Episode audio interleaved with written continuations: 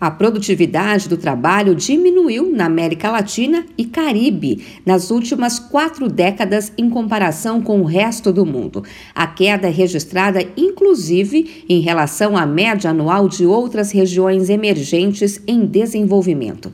Esse dado é um dos destaques que foram apresentados no relatório divulgado pela OIT, a Organização Internacional do Trabalho para a América Latina e Caribe. O estudo, que examina as brechas de produtividade e desafios para a geração de empregos, ressaltou a necessidade de compreender os fatores que contribuem para o aumento da produtividade e estimulam o diálogo. Cláudio Maggi, executivo e consultor da OIT, afirma que países como Argentina, Brasil, Chile e Colômbia passaram por processos de desindustrialização prematura em comparação com outras economias nos últimos anos. Além disso, a pouca diversificação das matrizes produtivas para atividades tecnológicas mais complexas, o que agrava a baixa integração das cadeias de suprimentos.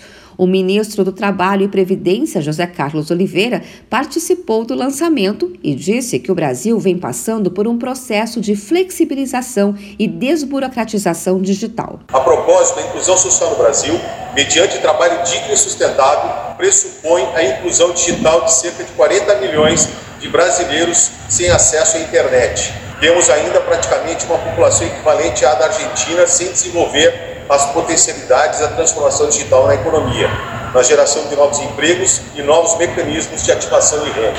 O levantamento da OIT destaca também que a adoção de tecnologias digitais trouxe impactos positivos principalmente para os setores de serviços tradicionais, como, por exemplo, comércio, serviços financeiros e transporte.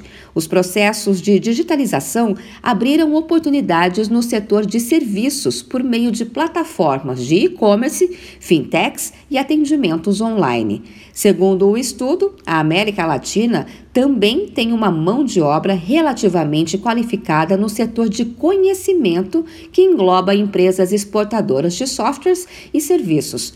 Apesar disso, a região perdeu participação relativa nas exportações globais, de 12% para 8% entre 2005 e 2019. Já nos setores da agricultura e na indústria de transformação, houve baixa adoção de novas tecnologias, mesmo em países como Brasil, Argentina e Uruguai. De São Paulo, Luciane Yuri.